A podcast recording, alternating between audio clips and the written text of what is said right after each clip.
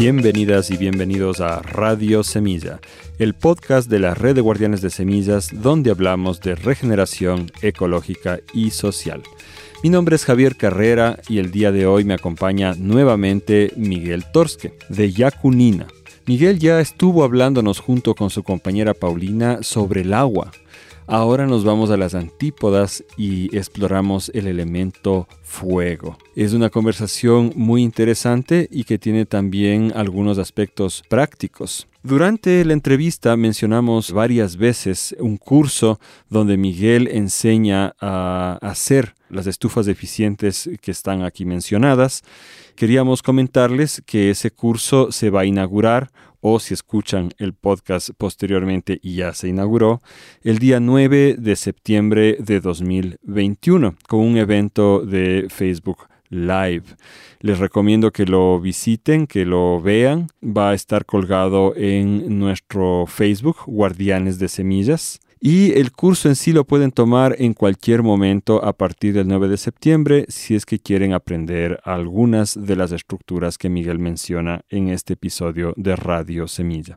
Además, a pedido de nuestra coordinación, queremos comentarles que en un momento de la entrevista hablamos de la biomasa y esto puede confundirse con un movimiento que está ganando fuerza a nivel global, que plantea una tecnología novedosa para hacer uso de las plantas directamente y convertirlas en combustible. Entonces esto es movido por intereses corporativos fuertes y desde un punto de, vista ecologista no tiene realmente sentido ni futuro. Tampoco creo yo desde un punto de vista energético y solo queríamos mencionarles que no nos estamos refiriendo a eso en este episodio, sino al uso en general de la materia vegetal como un mecanismo para atrapar la energía solar para que luego se use de distintas maneras dentro del sistema eh, finca, granja, etc. Y una de las formas obviamente es como combustible, la leña para alimentar estas estufas que vamos a mencionar hoy. Bueno, espero que disfruten mucho el episodio de hoy y nos vemos la próxima semana.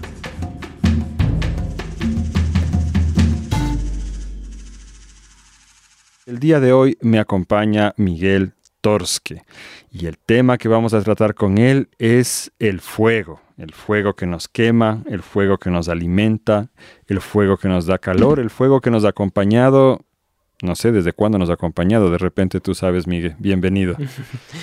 Gracias Javi, sí es un gusto estar aquí en Radio Semilla y contar un poco sobre las, las historias del fuego antiguas y modernas y, cómo el fuego es un elemento tan importante de, de, volverlo a traer a nuestras vidas, de una manera equilibrada. De una manera equilibrada, perfecto. ¿Y tú sabes desde cuándo está el fuego con nosotros? Buena pregunta, o sea, no sé así específicamente en años, pero desde que los seres humanos comemos comida cocinada, que es hace muchísimo tiempo, deben ser mucho antes de que hayamos descubierto la agricultura cuando éramos cazadores y recolectores, de alguna forma descubrimos el fuego que transformó radicalmente la, la historia de la humanidad, ¿no? Con el fuego la humanidad logró cambiar los ecosistemas, pero también logró empezar a comer muchas cosas que antes eran, eran imposibles de comer sin el fuego, ¿no? Entonces, en datos, no sé, tú sabes. Aquí estoy al mismo tiempo investigando, verás, y dice que actualmente se piensa que entre 1.7 a 2 millones de años tenemos ya, hay evidencia de lo más temprano de, control de fuego. Entonces eso, eso es un montón de tiempos. Eso ya es una cuestión no solo cultural, sino evolutiva en, esa, en esa dimensión tan grande de tiempo. Pero bueno, tú Miguel, ¿cuál es tu historia con el fuego? ¿Cómo así le conociste? Porque la otra vez que hablamos contigo y con Paulina, tu compañera, hablábamos de agua, del otro elemento que está en las antípodas del fuego, el, que le apaga el fuego.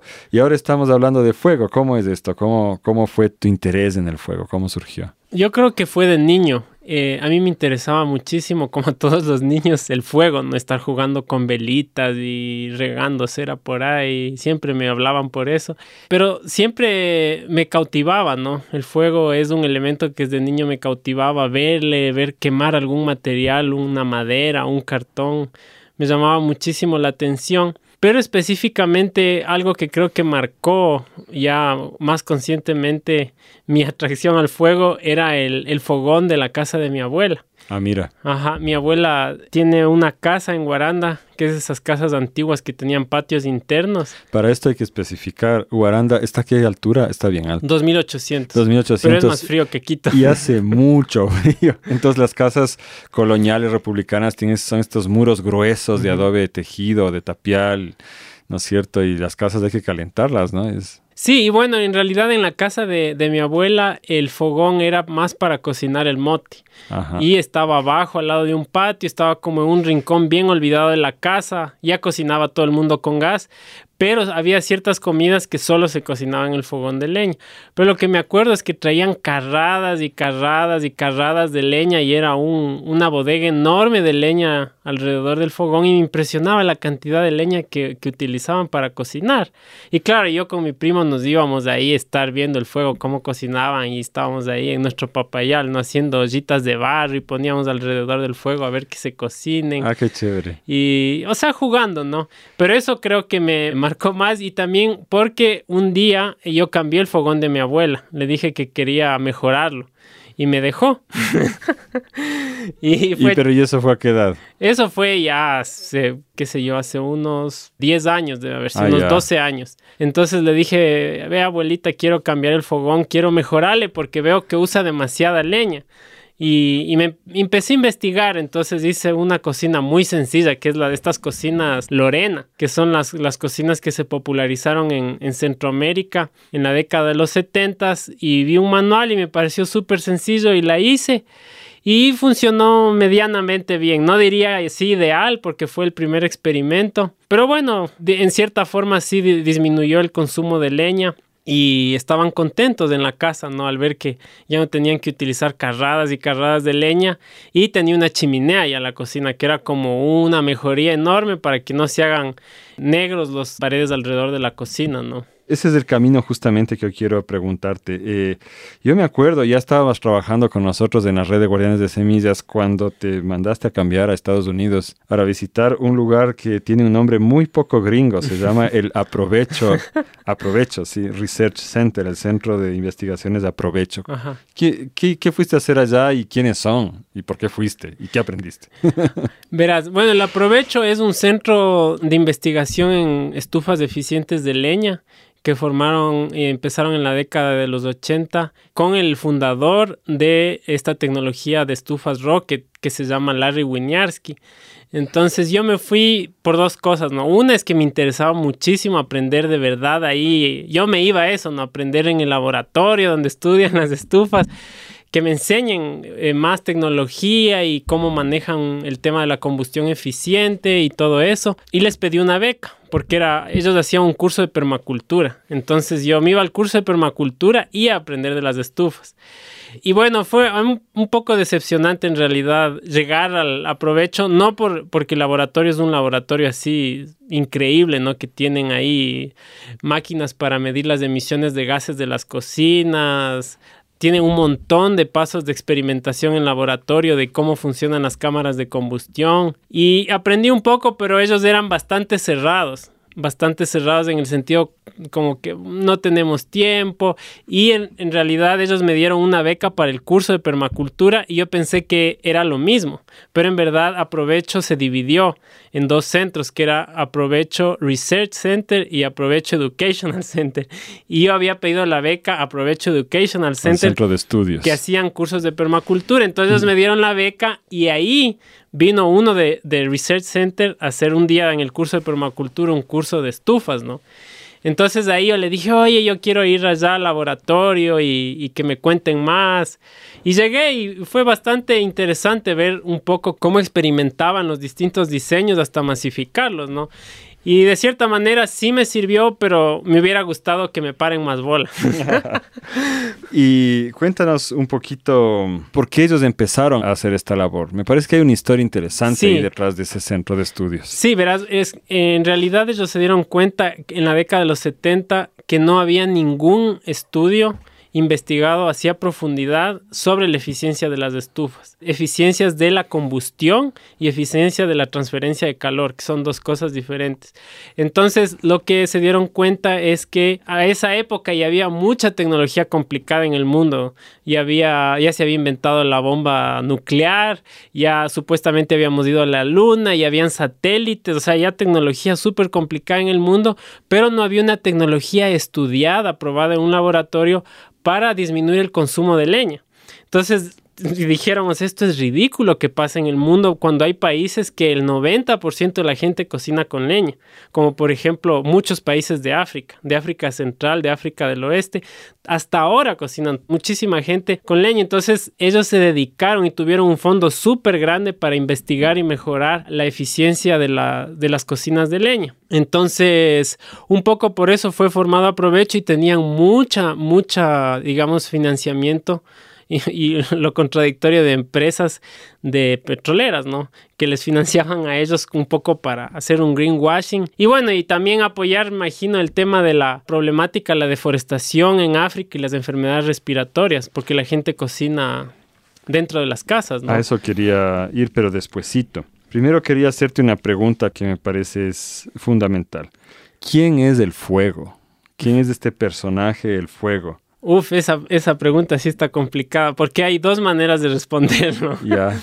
una manera puede ser una manera más científica y otra un poquito más, ¿cómo se puede decir? Cotidiana, popular. Cotidiana, vernácula. Tradicional. Tradicional, sí. La científica, cuando empecé a investigar un poco más del fuego, la entender un poco científicamente cómo funciona el fuego también me encantó. Porque yo pensaba que el fuego es esta cuestión que tú prendes una, una fosforera, prendes una, una leñita y la leña se prende, ¿no? O sea, se prende fuego. Yo, yo lo veía así. Pero en realidad cuando me, puse a investigar y a entender un poco a más profundidad, no es así. la, cuando el fuego es el resultado de la pirólisis. ¿Y, la pirólisis es cuando tú calientas biomasa a cierta temperatura. O sea, biomasa, alguna cosa de origen biológico. Ajá, de, origen biológico. Puede ser una bosta de vaca seca, como cocinan en la India, un palo, Carbón de piedra, petróleo. Claro, cuando tú calientas cualquier biomasa, eh, libera gases, que se llaman gases volátiles orgánicos, sin necesidad de una chispa van a empezarse a liberar esos gases a cierta temperatura, empieza a descomponerse químicamente este material y empieza a soltar el carbono en forma gaseosa. Y eso se llaman gases volátiles orgánicos. Y si hay una chispa, se prende el fuego, ¿sí? Entonces la pirólisis y el fuego son cosas diferentes, ¿no? Yo había leído que básicamente es un proceso de oxidación muy acelerado. Ajá. Sí, es una oxidación. Y, pero lo interesante es que eh, al entender este tema más profundidad de la, del fuego y la combustión, es que cuando tú ves mucho humo, quiere decir que son gases no combustionados. Ajá. Entonces, eh, un poco entender eso a mí me ayudó mucho a entender qué es el humo, porque es raro, no decimos el humo, ¿no? Es como desperdiciado, dices. Claro. Es como algo que no se quemó y podría haberse quemado. Claro, es algo que no se quemó, es energía desperdiciada que se está yendo así nomás, sin, sin haber generado calor ni nada, ¿no? Y un poco la visión, digamos, más holística del fuego para mí es, diferente, ¿no? O sea, no lo veo secamente como, como algo, algo así, una pirólisis o una oxidación acelerada. Yo le veo al fuego como, como, más bien como la chispa de la vida, ¿no? Como la chispa de la vida. Yo veo, lo veo al fuego integralmente más como esta cuestión que tiene la naturaleza de, de comerse el fuego, ¿no? o sea, las plantas comen, comen el sol, ¿no? Las plantas con la fotosíntesis absorben la energía del sol, absorben CO2 y convierten sus tejidos leñosos, ¿no? O sea, producen la lignina, producen la biomasa y eso, ese proceso... Que se puede quemar después. Que se puede quemar después. Entonces, para mí es un proceso mágico, ¿no? La chispa de la vida que tiene la capacidad de comerse el sol, hacerle leña y después cuando tú prendes de noche esa leña, el sol vuelve a aparecer. De alguna forma es así, ¿no? O sea, cuando tú prendes eh, un fueguito de noche es como que estás trayendo de vuelta al sol. Yo, yo le había pensado algo parecido a partir de algo que leí en permacultura, que a la final los árboles, la leña, son como baterías, como pilas de energía solar reservada, ¿no? O sea, es una reserva de energía solar, una, enorme pila con hojas. Claro. Eh, y también tiene razón que el fuego es algo que va mucho más allá de la explicación científica para muchas culturas del mundo ha sido uno de los cuatro elementos fundamentales. Y yo no entendía realmente por qué, porque decir, o sea, el agua entiendo, o sea, desde que puedo nadar en ella hasta que sin ella me muero totalmente, ¿no? Pero decir el fuego, o sea, lo que quemas ahí, ¿por qué es tan importante? Hasta que entendí por un lado esto que dices del sol, porque sin el sol no existe nada, y después también entendí que nosotros quemamos oxígeno en nuestros pulmones y mm, todos los animales, y que a la final también hay algo de proceso de combustión en nuestro sistema de digestión. Pues. Entonces ahí sí se entiende que el fuego es la vida, sin fuego no, no habría vida. ¿Tú le ves algo así también? Sí, o sea, a mí me encanta lo que tú dices, ¿no? Siempre me encanta pensar de, de esta relación que tiene la vida y este equilibrio más bien del armar y desarmar.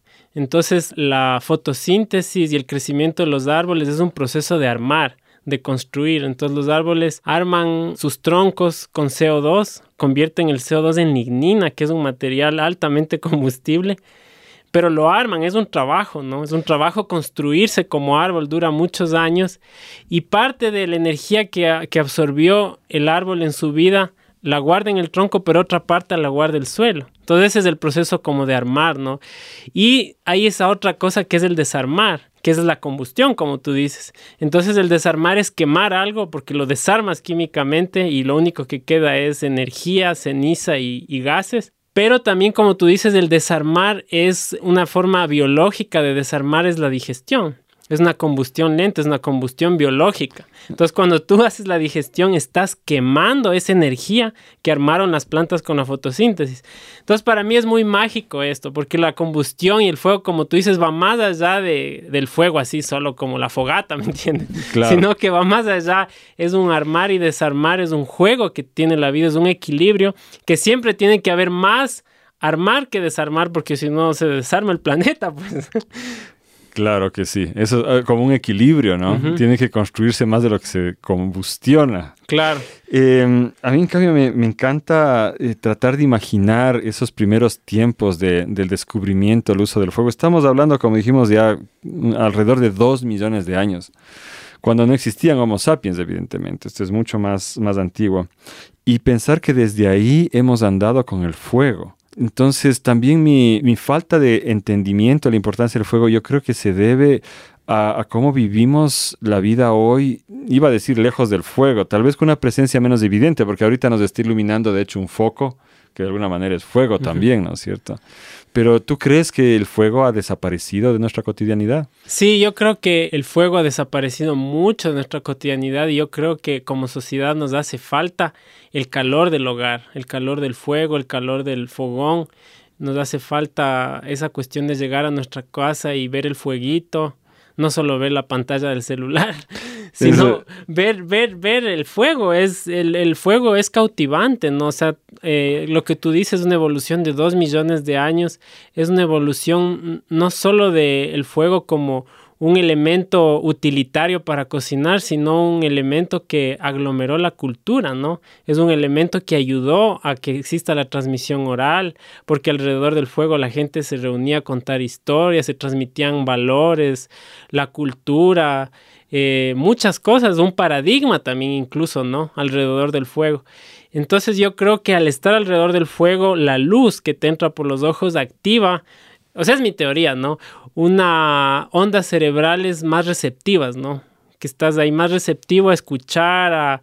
estás como en otra, en otro estado mental cuando estás al, frente del fuego. Por eso le dicen la televisión de los hippies, ¿no? ¿En serio? sí. Entonces yo sí creo que se ha perdido mucho en la cotidianidad de la gente eh, el fuego, se ha perdido y, y tenemos esto que yo les llamo las cocinas frías, ¿no? Que es como que a veces yo siento eh, que llegas a la cocina en las casas modernas y hay mucho frío. No sé por qué me da frío sentir eso muy como que no hay el calor del hogar, no se está cocinando la olla en el fuego, no hay el olor a humo y siento que hay frío, que hay frío, que está la combustión ahí, o sea, ahora se cocina hasta con cocina de inducción, ¿no? Que yo no digo que esté mal, está chévere, pero hay una cuestión que me, que me hace falta, que tal vez son recuerdos de mi niñez. Entonces, capaz lo que estoy siempre haciendo es tratar de, llenar un vacío de mi niñez. Recuerdos o algo más, porque ah, hace unos días que estábamos en tu casa allá en, Mashpi, Paulina, tu compañera, mencionó esta cosa interesante de que quizá evolutivamente, y en dos millones de años ya puede haber evolución, desarrollamos esta necesidad por ver esta danza de, colores, ¿no? De, luz y colores. Y ella decía, por eso nos emboban tanto las pantallas, ¿no es cierto? Esa es parte de la cuestión. Y yo sí creo que hay una cosa así que está ya en nuestra genética tal vez, y en todo caso sí está en, en nuestras culturas y en una necesidad humana. Por algo al lugar donde se cocinaba la comida antiguamente, que era el fuego, se le llama el hogar. Y de ahí deriva la palabra hogar como lugar de, la casa, ¿no es cierto?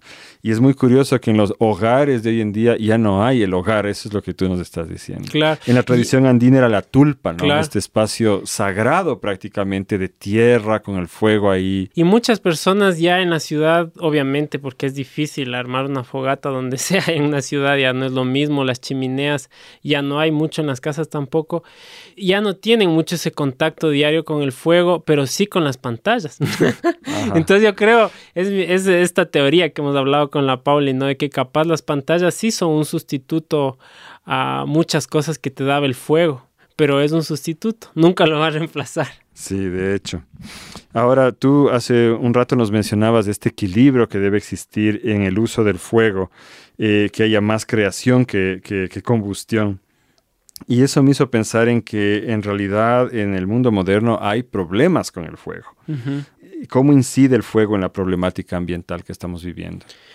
Claro, es que ahora el, fuego realmente se está convirtiendo en una amenaza para el mundo porque está desequilibrado el clima, ¿no? Entonces en muchos lugares se están quemando los bosques a unos ritmos demasiado acelerados que ya no se pueden recuperar. Norteamérica ha estado los últimos cinco años en llamas, sobre todo California, Canadá, ahora Siberia. Y estos fuegos es por el, por el desequilibrio ya climático que estamos viviendo. Y eso obviamente nos va a cobrar factura porque ya no hay suficiente armar con la fotosíntesis y la fijación de carbono, sino hay demasiado desarmar con la combustión. Entonces, de hecho, yo creo que la, la sociedad humana combustiona demasiado. Entonces, la combustión es algo bueno, pero hay que hacerlo en un contexto inteligente, un contexto bien manejado y eso también es aplicable para la leña y creo que eso ya vamos a hablar más. Pero yo sí creo que el tema justamente de la combustión exacerbada de, combustibles fósiles es lo que está generando el calentamiento global. Estamos desarmando demasiado. Entonces tenemos que darle más energía al armar. Y nosotros no podemos armar, son las plantas. Pero nosotros tenemos que ayudar a que este proceso de, fijar más carbono se acelere. Y eso es sembrando más árboles, manejando mejor los suelos, manejando mejor las pasturas para que fijen más carbono y que de esa manera las plantas, que son nuestra única esperanza para mitigar el calentamiento global, sean las que hagan el trabajo. Entonces yo creo que ese es tema de otro podcast, pero sí tiene que ver, porque son los opuestos, ¿no? Entonces la combustión y la fotosíntesis son cosas opuestas, pero que van de la mano. Claro, pero eh, tienes razón, porque ahorita ni siquiera es que estamos quemando solamente la madera que está disponible. Por ejemplo, la Amazonía se está yendo en humo ahorita, ¿no es cierto? Por estas prácticas inadecuadas de la rosa y quema a gran escala, que consiste en cortar el bosque, esperar que llueva un poquito menos y mandarlo en fuego, ¿no? Pero además estamos quemando reservas energéticas de millones de años, ¿no? El petróleo, el carbón, el gas. Y claro, lo que está pasando con el calentamiento global es eso, que estamos quemando en exceso. Y cuéntame, para la salud humana, yo escuché algo de que en los lugares donde todavía se cocina con leña hay problemas de cáncer en las vías respiratorias. ¿Quiénes sufren esa, e, eso?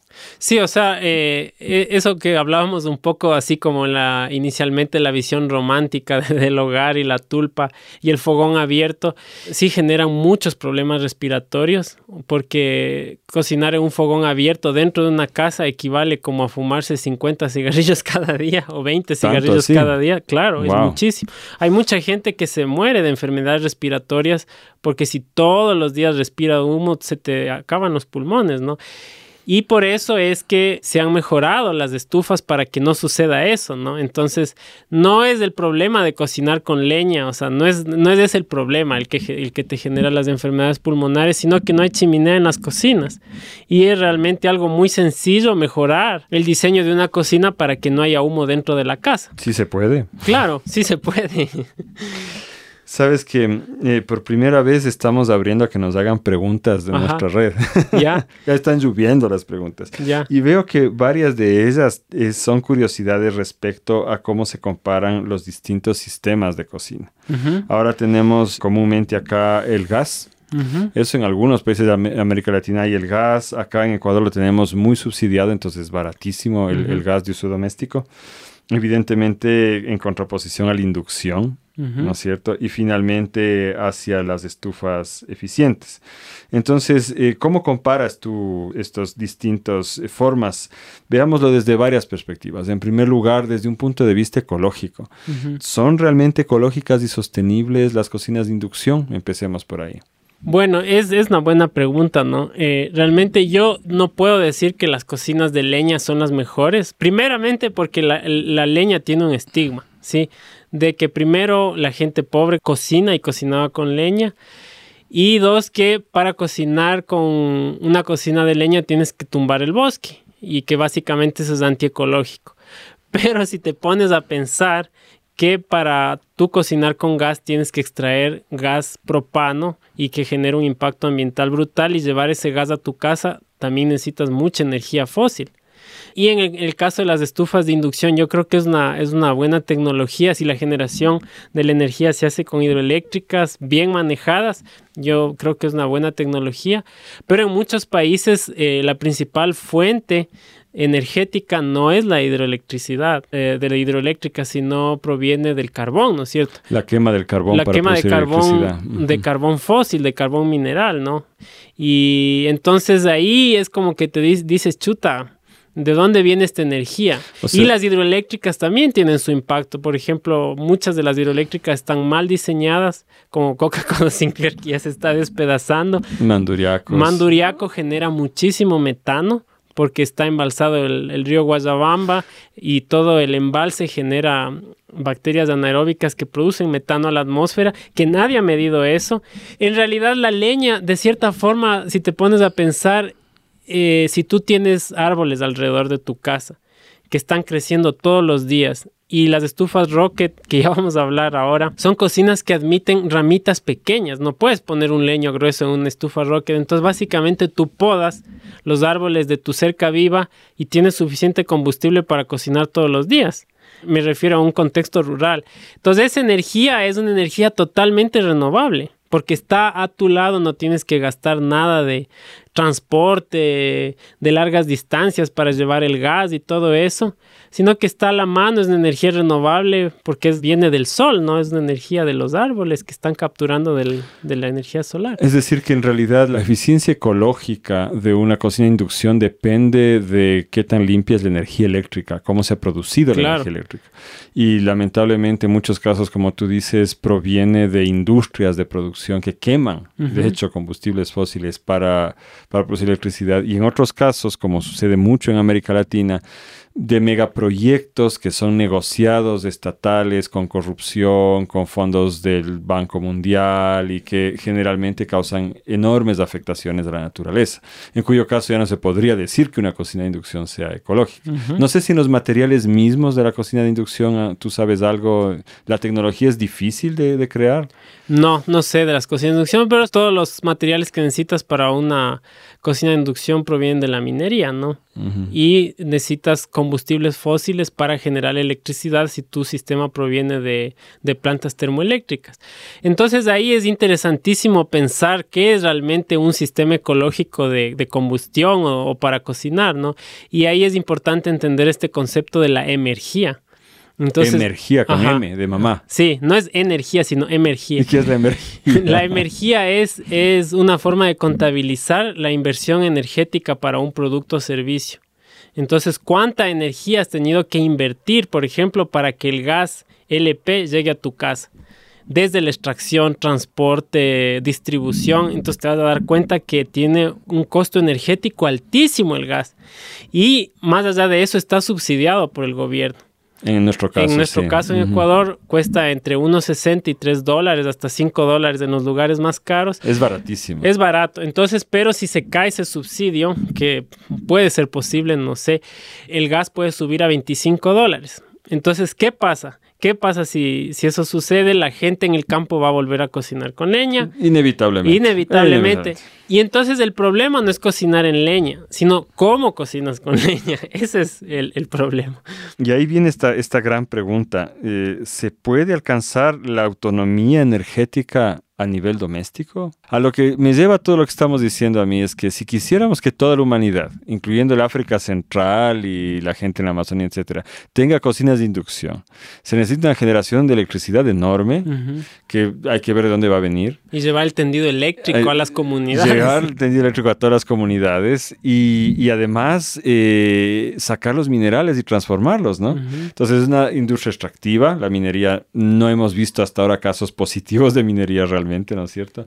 Es muy destructivo para la naturaleza y, también es toda una cadena de producción industrial, de montaje, transformación, que a su vez genera sus propios contaminantes. Entonces tenemos, como siempre se analiza en permacultura, una cadena larguísima y muy complicada de industria. Y al otro lado tenemos pues estas estufas eficientes hechas con materiales sencillos que se pueden hacer localmente. Pero antes de lanzarnos a analizar las estufas, yo quisiera saber en cuanto al material que vamos a combustionar, ¿Qué se necesita para alcanzar una autonomía? ¿Qué cantidad de terreno, de árboles, de qué? ¿Cómo verías tú eso? Sí, es una buena pregunta, ¿no? O sea, todo depende del contexto, cómo se lo haga, ¿no? Justamente nosotros hicimos un proyecto en el noroccidente eh, que era mejorar la combustión y la combustión de los hornos paneleros. Y justamente en este proyecto se motivó a que la gente cultive su leña. ¿Qué, es un horno panelero? o sea, para, para producir panela necesitas... es panela?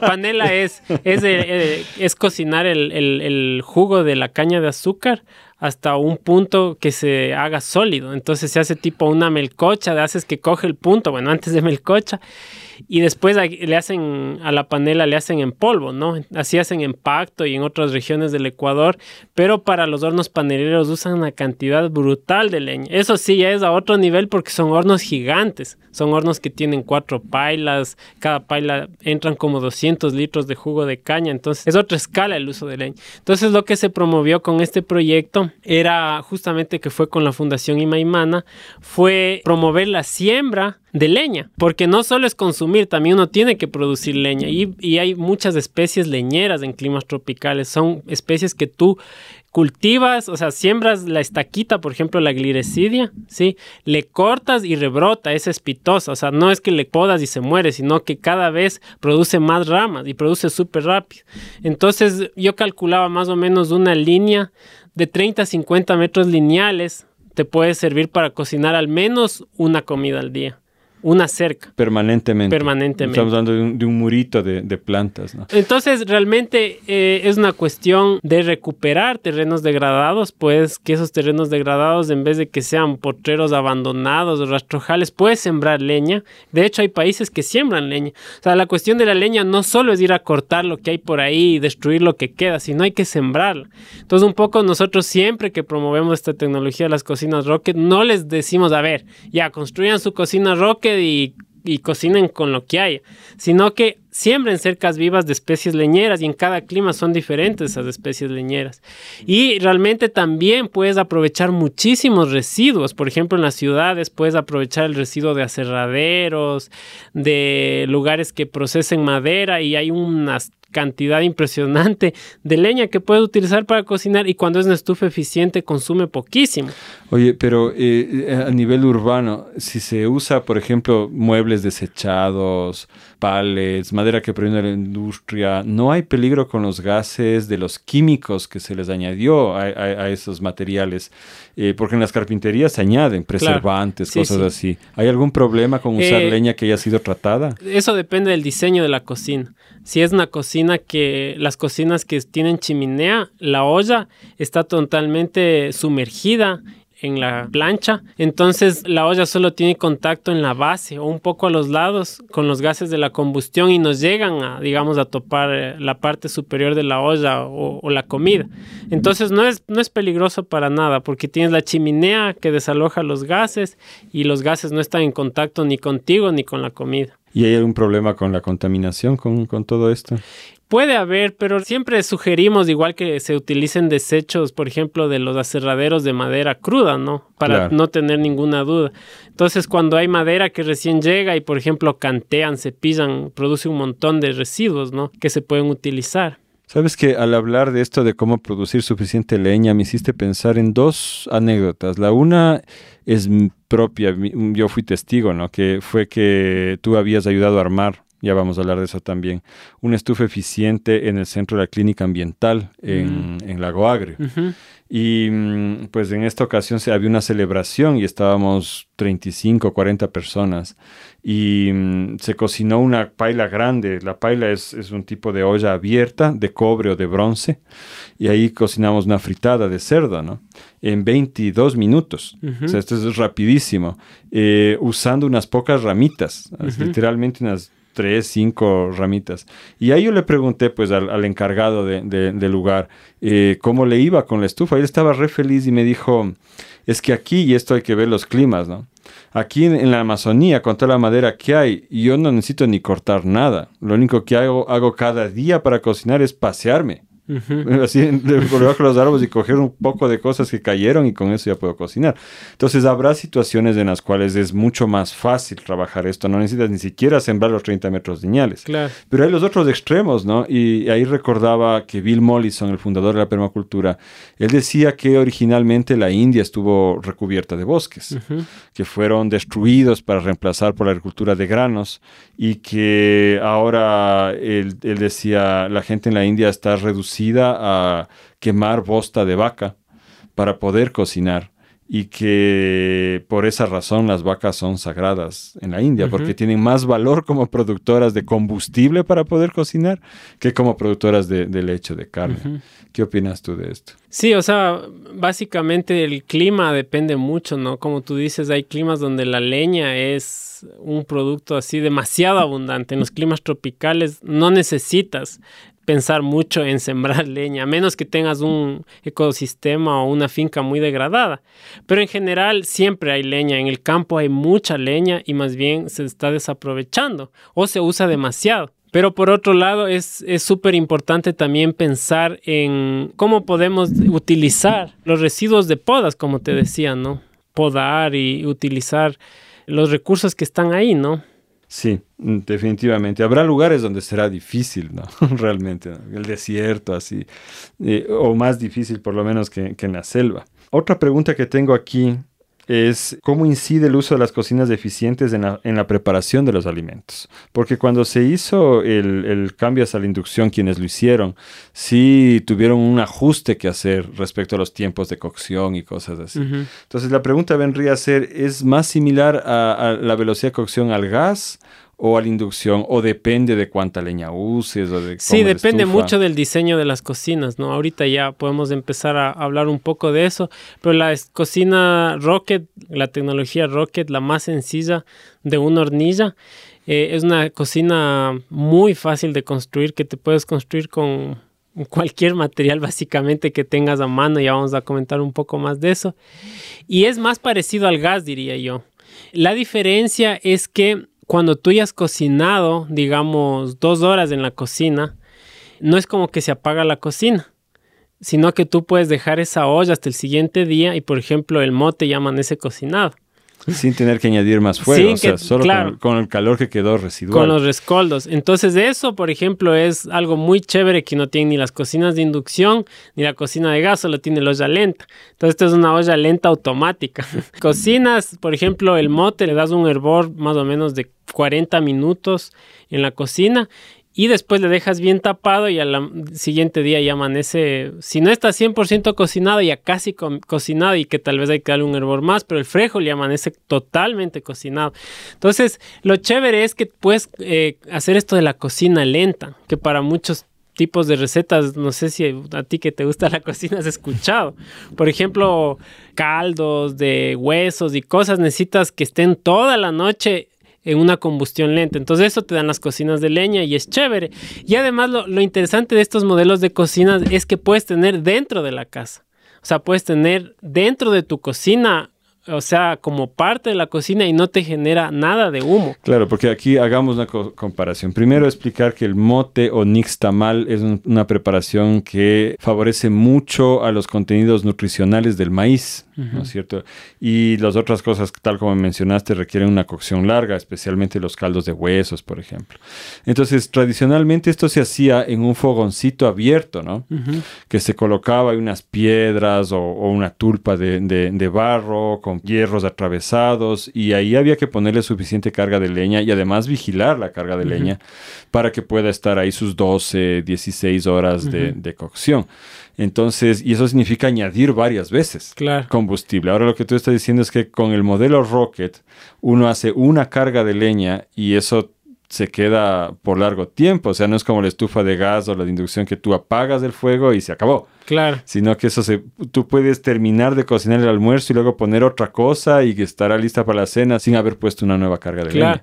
Y si quieres disminuir así dramáticamente el consumo de leña, también hay esta que le llaman la cajita mágica, ¿no?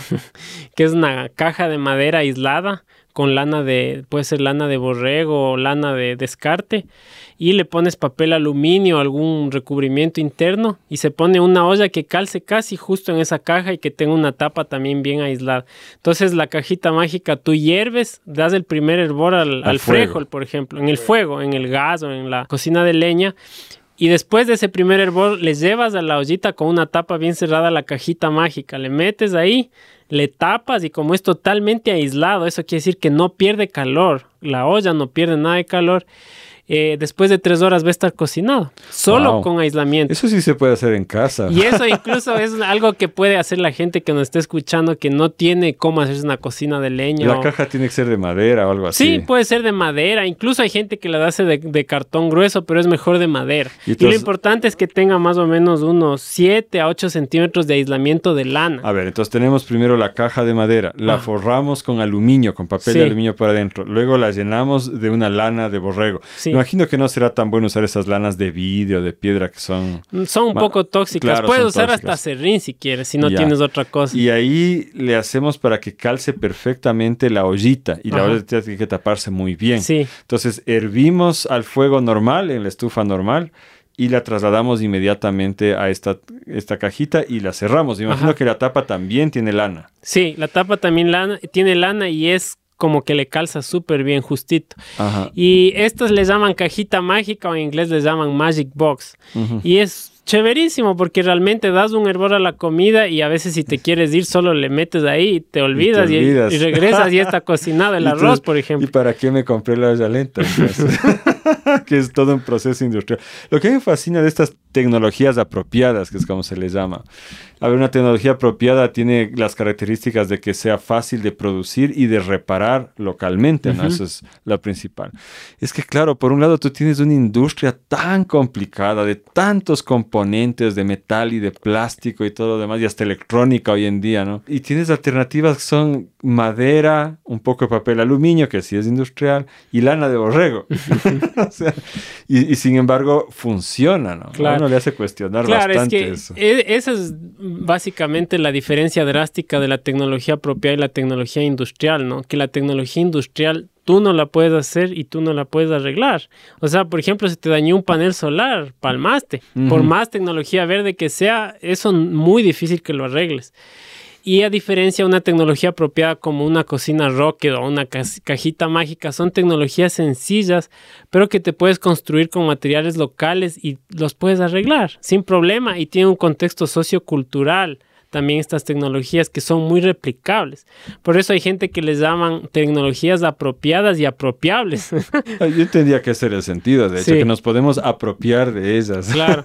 Y eso es un poco como hemos trabajado con la tecnología de las cocinas Rocket. Hemos enseñado a mucha gente a construir sea, no nos hemos guardado el secretito de la medida, del material, sino hemos ido evolucionando esa tecnología poco a poco y adaptándole a los materiales del Ecuador, ¿no? Las cosas que se encuentran más aquí.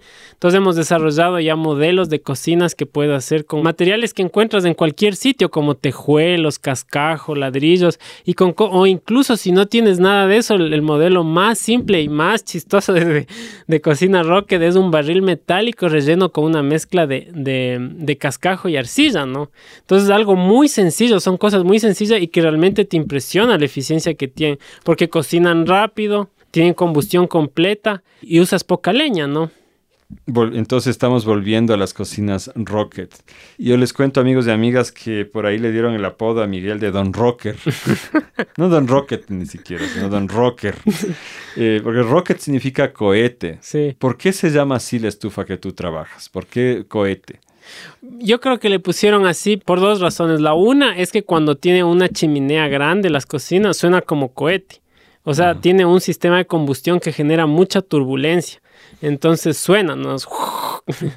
y es como que alguien le estuviera soplando, como que le hubieras puesto un blower ahí. Y otra cosa también de las razones es porque tiene un sistema de combustión en entrada de oxígeno parecido a los cohetes, ¿no? Entonces cuéntanos un poco cuáles son los principios. ¿Qué es una estufa rocker? Es, una eh, estufa cohete le voy a llamar yo. Sí, es un sistema de combustión muy sencillo que básicamente es un codo, puede ser de diferentes formas. Un codo. Es un codo, es un codo y la diferencia es que eh, la cámara de combustión tiene una chimenea, es la diferencia. Entonces, en esa ¿Qué significa eso para los que no entendemos? ¿Qué es la cámara de combustión y por qué es importante? La cámara de combustión es donde pones la leña y donde se quema. Ya. Sí. Y tiene una chimenea que es donde se combustionan los gases. Entonces los gases tienen tiempo de quemarse y la chimenea alcanza una alta temperatura. Eso es muy crítico en la combustión, que el, lugar de la combustión esté totalmente aislado, o sea, que no pierda calor.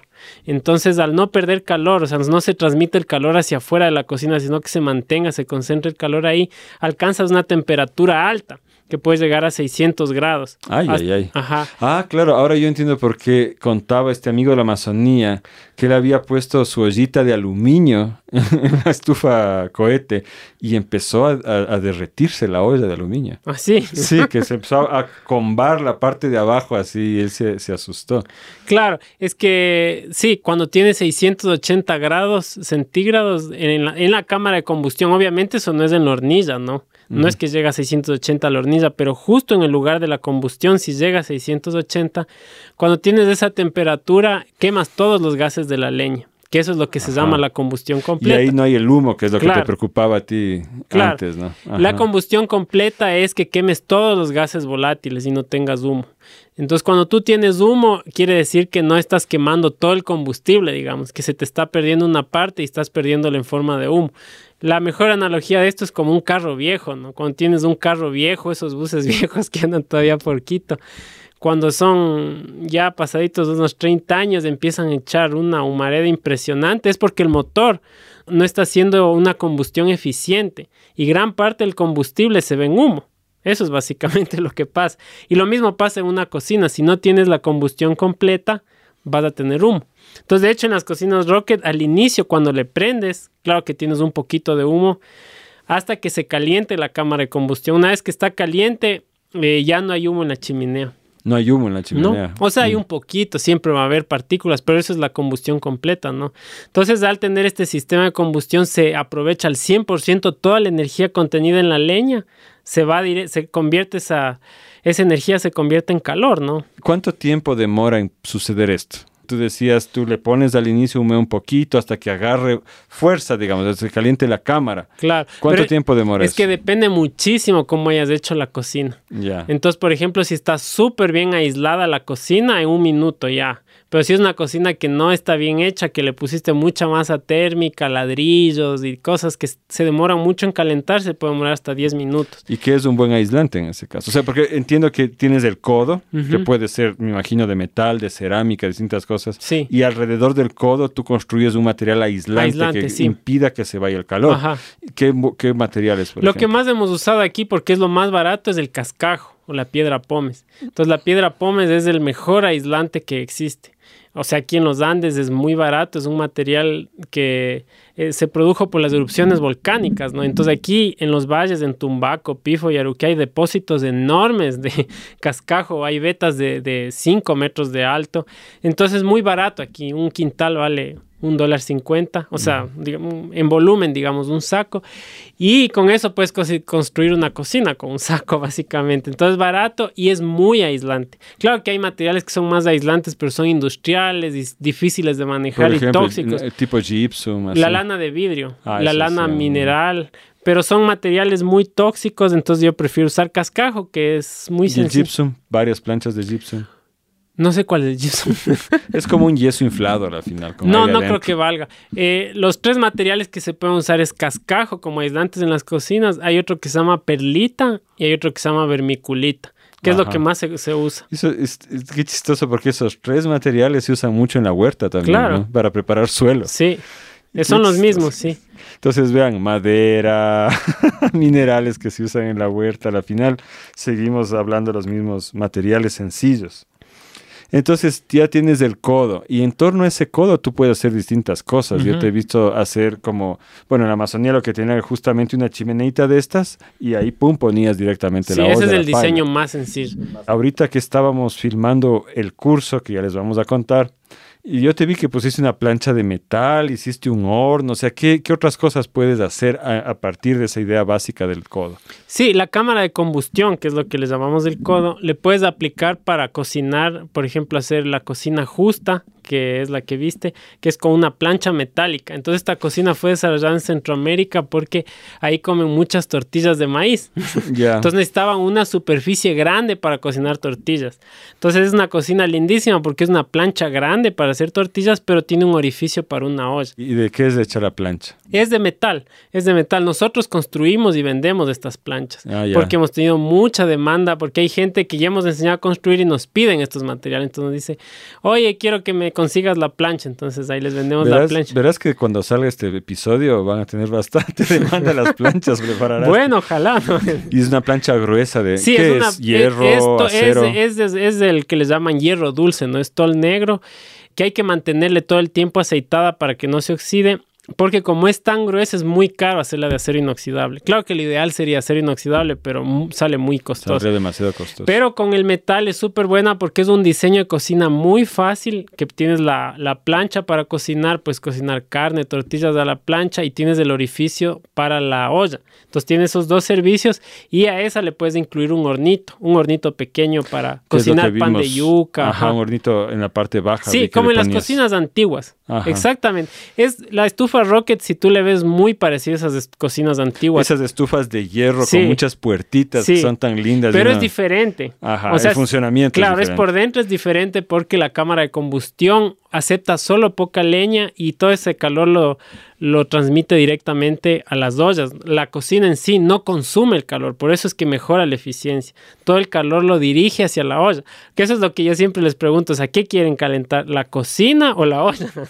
Porque muchas veces se, que se calienta primero el cuerpo de la cocina. Entonces no quieres que pase eso y de hecho ese era uno de los problemas que tenía la cocina Lorena y que por eso descubrieron que no era tan eficiente. Porque... Cuenta ahí un poco qué era la cocina Lorena y por qué se llamaba así. Sí, es una, es una cocina que se popularizó mucho en los años 80 en Centroamérica y era básicamente un, una cocina de, lodo y arena, por eso es Lorena, lodo y arena.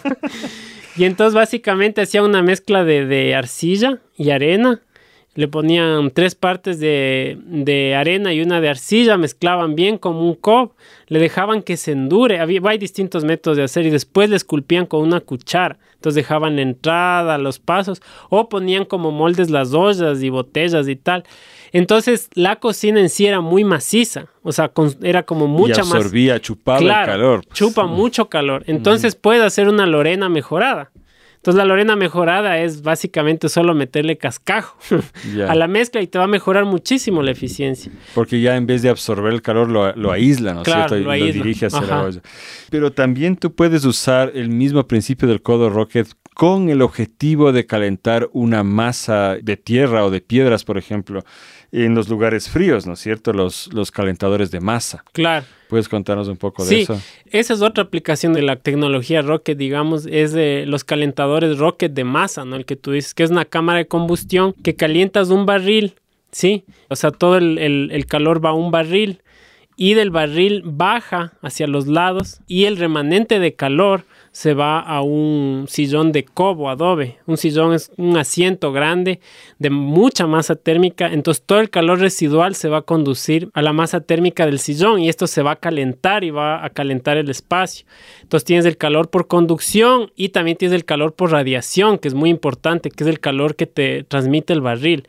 Entonces el calor por radiación es un calor muy importante porque es el calor, por ejemplo, que sentimos cuando está súper prendido un fuego y es ese calor que te llega así directo a la cara que cuando estás con frío no es que quieres un poco de calorcito, no, no quieres que el calor te llegue.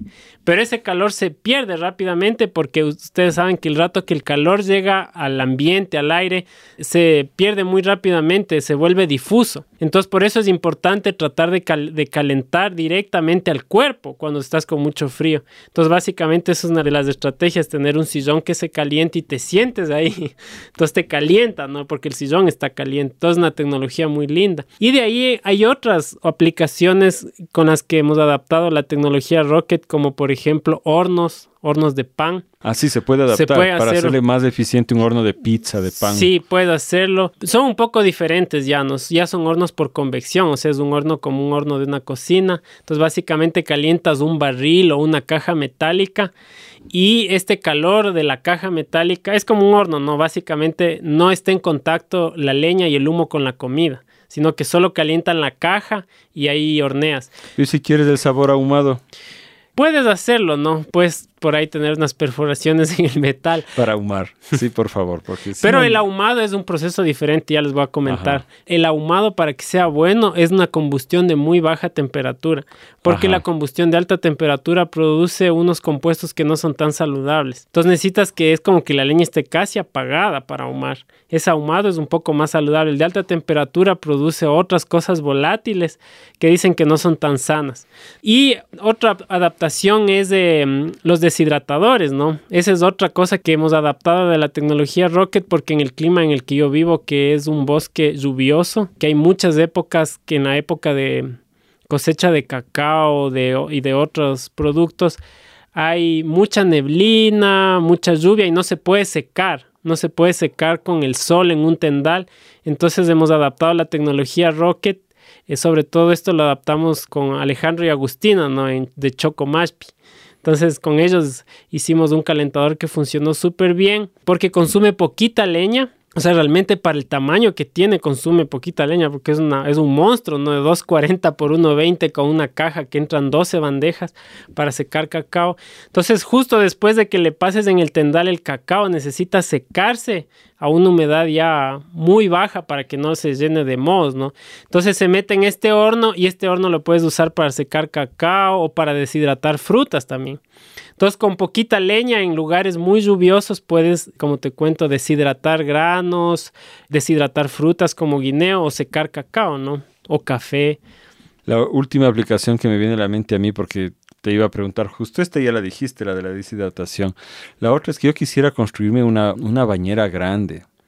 Ah, eso es chévere.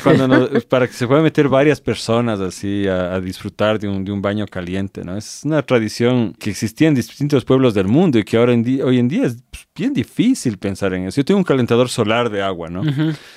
150 litros nomás. O sea, eso no me da para meterme más que yo. Entonces, sí puedo usar también para eso. Claro. Sí, y el, bueno, hay distintas formas de hacerlo, pero el diseño más básico y el que popularizó Yanto Evans, que me encanta porque es algo así muy sencillo de construirse, es con las bañeras antiguas. Con estas bañeras antiguas de, de hierro enlosado. Esas no las de plástico, obviamente. Entonces tienes la cámara de combustión Rocket abajo, la de alimentación vertical, que es que la leña queda parada, ¿no? Entonces a medida que se consume se va cayendo tiene esta cámara de combustión y encima la bañera, entonces el calor pasa por abajo de la bañera. Entonces tú te metes como en una olla hirviendo. Ajá, estás cocinando. Y para no quemarte los pies, lo que se pone es unos pallets con unas piedritas para que no topes el, el, fondo, porque sí queman, ¿no? Entonces le prendes más o menos, es muy barato de construirse, entonces eso lo puedes tener afuera de la casa, entonces para ir a ver una, una noche de cielo estrellado. y es un diseño que puedes hacerlo con materiales totalmente reciclados, ¿no? O sea, puedes reciclar una bañera vieja, la cámara de combustión es con ladrillos, no te cuesta nada, básicamente, si te consigues la bañera. Ahorita que dijiste ladrillos, me, me acordé, y, y, para los ceramistas hay chance de hacer, porque los ceramistas necesitan altas temperaturas también para cocer el barro, ¿no es cierto? Sí, bueno, hay un diseño de hornos de cerámica, pero no es un horno de alta temperatura que sube a más de mil grados. Es solo para hacer uh, cocciones de terracota, que creo que son 800 grados. Ya. Pero se puede, o sea, tal vez de 1100 grados para arriba ya es un diseño más complicado. ya. Oye, la semana pasada, como decíamos, ya estuvimos en tu casa. Estábamos en un taller justamente de, de, construcción de una cocina. Cuéntanos, ¿qué estábamos haciendo ahí? Bueno, grabamos pues el taller para construir paso a paso tres diseños de cocinas Rocket. Entonces, yo creo que es un taller divertido, interesante el que filmamos y vamos a colgar en la plataforma Madre Semilla, porque es un taller básicamente en el que aprendes a hacer el diseño básico de la cocina, que es la cocina de una hornilla, aprendes del modelo también de la cocina Lorena Rocket, es un híbrido entre Lorena y Rocket, que es un diseño muy chévere porque puedes poner ollas sumergidas en la hornilla, entonces como que se sumerge la olla y aumenta la transmisión de calor. Y tenemos el tercer diseño que es el que ya les comenté de la cocina justa con horno. Entonces esas tres cocinas hicimos en una sola. O sea, es una sola cocina con muchos servicios. Y aprendes los, los tres diseños diferentes y, y, como ya el paso a paso, el detallito de qué tamaño tiene que quedar la cámara, la chimenea. Los cálculos, los, cálculos, los materiales. Eso, las distintas posibilidades también. Entonces, me parece un taller interesante. Las personas que quieran probar para construirse sus propias cocinas, me parece un, un, buen taller que también viene con sus manuales, ¿no? Con sus manuales, su video, o sea, algo muy ilustrativo para la gente que está iniciando en, en la construcción de estufas. Qué chévere, Miguel. Sí, estaba bien bonito. Yo estuve ahí en el enlucido, más que nada, que me pareció bien chévere. Pero ya saben, este curso completo va a ser lanzado en la plataforma Madre Semilla, que es www.madresemilla.com. Ahí pueden verlo. Y vamos de hecho a hacer un evento de lanzamiento, ¿no? Uh -huh. que donde va a haber un Facebook Live, donde pueden hacer preguntas directamente a Miguel si es que les gustó esta cuestión. Y mmm, yo quería también conversar un poco contigo de la incidencia social que han hecho ustedes. Me acuerdo una historia en la Amazonía de cómo se expandió y ahora recientemente en las partes altas de la Sierra Central del Ecuador también. Uh -huh. Cuéntanos un poco de esas experiencias y qué significan para ti. Eh, sí, fueron experiencias bien chéveres en realidad. La primera fue con la clínica ambiental, me parece que fue en el año 2008. Entonces hicimos un tallercito, me llamaron eh, la gente de la clínica ambiental Adolfo y me dijeron que les ayude a hacer un diseño de cocina sencilla para hacer en la Amazonía y que se pueda hacer con materiales locales. Entonces hicimos un tallercito, me parece que fue en la comunidad de Guamaní, y hicimos otro en, en Lago Agrio, en el centro de la clínica ambiental. Y realmente yo no tenía mucha expectativa, o sea, pensé que era un tallercito y ya, no como muchos otros tallercitos que habíamos dado. Pero fue una bomba, sí, fue un cohete eso. estufas cohete. Porque a la gente le interesó muchísimo, era un modelo de cocina muy sencillo de construirse y la gente vio la efectividad. Es que en el campo no quieres estar ahí horas luchando con el fuego, que no se prende, que se apaga. La cocina roca es muy práctica porque pones leña, no se apaga porque tiene una buena turbulencia, cocinas con poca leña y cocinas rápido. Entonces les encantó y empezaron ahí a popularizar la tecnología. Y... Yo me acuerdo que tú hiciste varios codos de metal para uh -huh. llevar allá y yo iba a dar un taller y yo llevé los codos, pues y nos tomamos una foto con los codos. Pero había un plan que se iba a presentar un proyecto para financiarlo, para que contigo se hagan más codos y vayas a dar más talleres. Y me acuerdo que tú me preguntaste meses después, ¿qué pasó con eso? ¿No? O sea... como sospechando capaz que ya fueron, hicieron el proyecto con alguna otra organización o llevaron otro tallerista, ¿qué pasaría? Entonces yo la siguiente vez que bajé allá a la Amazonía pregunté, ¿no? ¿Qué había pasado? Y lo que había pasado era que habían copiado el modelo. Los herreros locales habían copiado el modelo y ya no necesitaban taller porque estaba repartiéndose, ¿no? Claro. Sí, para mí fue una experiencia interesante porque yo de inicio me sentí un poco triste, ¿no? Y decía, yo sí quiero volver al lago agrio, quiero volverles a ver a, a los amigos de la clínica. Ya nunca más me llamaron, ¿no? me sentí un poco mal. Pero después me alegré un, mucho porque supe que esa tecnología se pasó de boca a boca y la gente vio cómo funcionaba y digamos se expandió por full comunidades. Yo realmente no sé cuántas personas construyeron, cuántas personas siguen construyendo cocinas Rocket en base a estos talleres y estas capacitaciones. Pero realmente no me siento triste que yo no sea parte ya del proceso, porque es así la vida, no siembras una semillita y se hace un árbol. Y después ya el árbol es más grande que uno mismo y ya uno ya... A ti, te pasa bastante eso, Miguel. Cuando tenías 19 años y entraste a la red, entraste obsesionado con el rábano daikon. Claro. ¿Te acuerdas? Los que ya trabajamos contigo salíamos corriendo cuando llegaba alguien nuevo y empezabas a hablar otra vez del rábano daikon. Pero fue sorprendente que un par de años después una persona llamó de la costa de Manabí. Tú no estabas ahí, yo respondí la llamada a preguntar cómo se cocina esa huevada, nos dijeron. ¿Qué se hace con eso?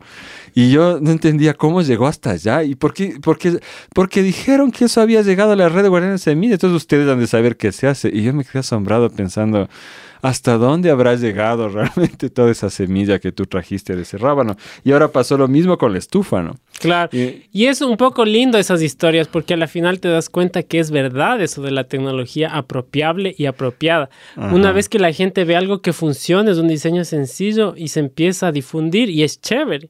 No es una cuestión que yo soy dueño o quiero guardarme, sino quiero que se expanda, porque es algo que mejora las calidad, la calidad de vida de las personas y mejora también la situación con la leña en los bosques, entonces a mí me da alegría. Por supuesto, y ahora en el páramo, en la, parte más alta de la montaña, pasó algo similar, ¿no? Sí, básicamente con Suizaid hicimos un taller en la Fundación Suizaid de Ecuador. Vinieron eh, algunos representantes de comunidades de la Sierra Centro de Ecuador, de Cotopaxi, Chimborazo, y ellos eran son promotores comunitarios. Indígenas. Indígenas. Quichua Panzaleo y Quichua Puruá. Ajá. Entonces en Maspi eh, hicimos un taller de construir una cocina.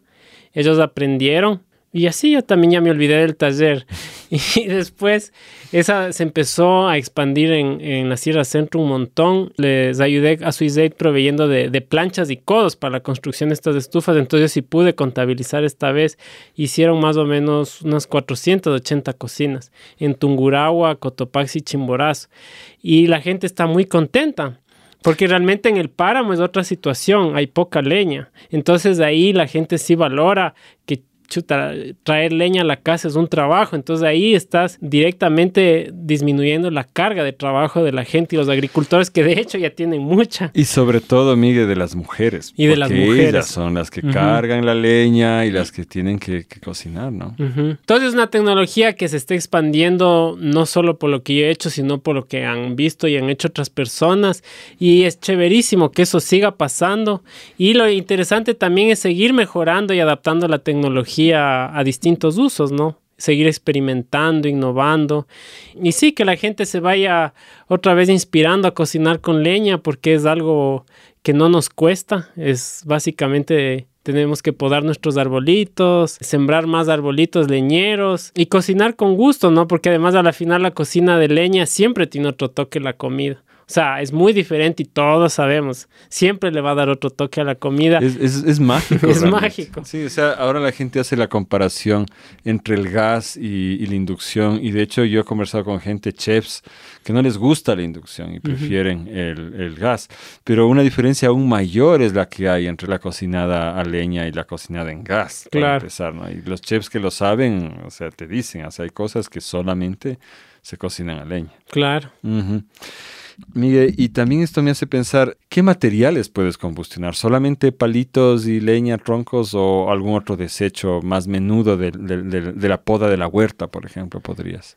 Sí, o sea, en general, eh, para otros diseños de, cocina sí puedes combustionar otras cosas, pero para la estufa Rocket idealmente son ramitas. El combustible ideal son ramitas, tronquitos, delgados. grosor? Por, máximo una cocina Rocket para dos hornillas te acepta palitos hasta de unos 8 centímetros de diámetro. No, no puedes poner un leño grande, porque la cámara de admisión, o sea, la cámara donde entra la, la, leña, es pequeñita. Entonces eso te obliga de cierta manera a que podes tus árboles o a que recojas leñitas o que piques delgado. Y claro, a veces dicen, no, eso es mucho trabajo, yo prefiero poner leña gruesa. Pero en realidad te das cuenta lo que te rinde la leña gruesa en una cocina y es impresionante. Entonces yo de hecho, ponte en mi caso, en Maspi, tengo el problema que ya tengo demasiada leña. Porque es tan eficiente la cocina que no me consume leña y es como que a veces ya me toca hacer una fogata solo para ver el fuego porque no consume de verdad. Es que es realmente dramática la diferencia. O sea, un fogón abierto, la comparación entre un fogón abierto y una cocina Rocket, la cocina Rocket te puede disminuir el consumo de leña del 60 al 70%. Ah, wow. Entonces, mucho la diferencia. Entonces, si antes usabas 10 libras de leña para cocinar, qué sé yo, un litro de, dos litros de comida, ahora puedes cocinar el mismo litro con 3 libras. O sea, mm. es mucho menos. Entonces te ahorras mucho trabajo de acarrear la leña, de partir la leña, porque la gente que cocina con leña sabe que tener la leña seca al lado de tu cocina es un trabajo. Tienes que acarrear, secar, ponerle un techito, picar, entonces, todo ese trabajo, si es mucha leña la que consumes, cada vez trabajas más. Entonces, básicamente te ahorra trabajo y por otro lado, estás además combustionando biomasa que está todos los días produciendo los árboles, ¿no? Entonces, para mí es, es realmente un, algo muy, muy promisorio para la gente volver a cocinar con leña. No lo veo yo como algo del pasado, como de la abuelita que... Esa era justo mi pregunta final. ¿Qué futuro le ves tú a esto? ¿Crees que sí vamos a seguir haciendo esto? Bueno, o sea, yo les cuento algunas cosas, ¿no?